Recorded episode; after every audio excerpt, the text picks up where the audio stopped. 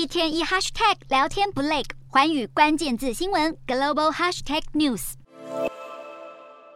北韩军队自九月二十五日至十月九日展开了战术核武的军事训练。官媒朝中社十日释出金正恩亲自到场视察的照片，其中军演内容包含战术模拟、核导弹发射训练等，同时还配合上空爆破和航空部队的部署。模拟目标涵盖敌方的港口、机场等重要设施。北韩近期七次朝东部海域发射飞弹，南韩与美国也针对北韩的挑衅做出回应，协同日本进行联合军演。北韩则针对美军动员航空母舰进入朝鲜半岛海域，展开了这次的核武演练。金正恩透过朝中社表示，最新的军演活动是要向敌人发出明确警告，展现北韩的核攻击能力。同时抨击南韩与美国虽然不停要求对话协商，却持续施加军事威胁。金正恩对此放话表示，根本没有谈判的必要性，对敌人也无话可说。对于北韩示威动作频频，联合国安理会近期发表的专家报告指出，北韩准备核武试验已经达成最后阶段，不排除会挖掘地下通道和测试触发装置，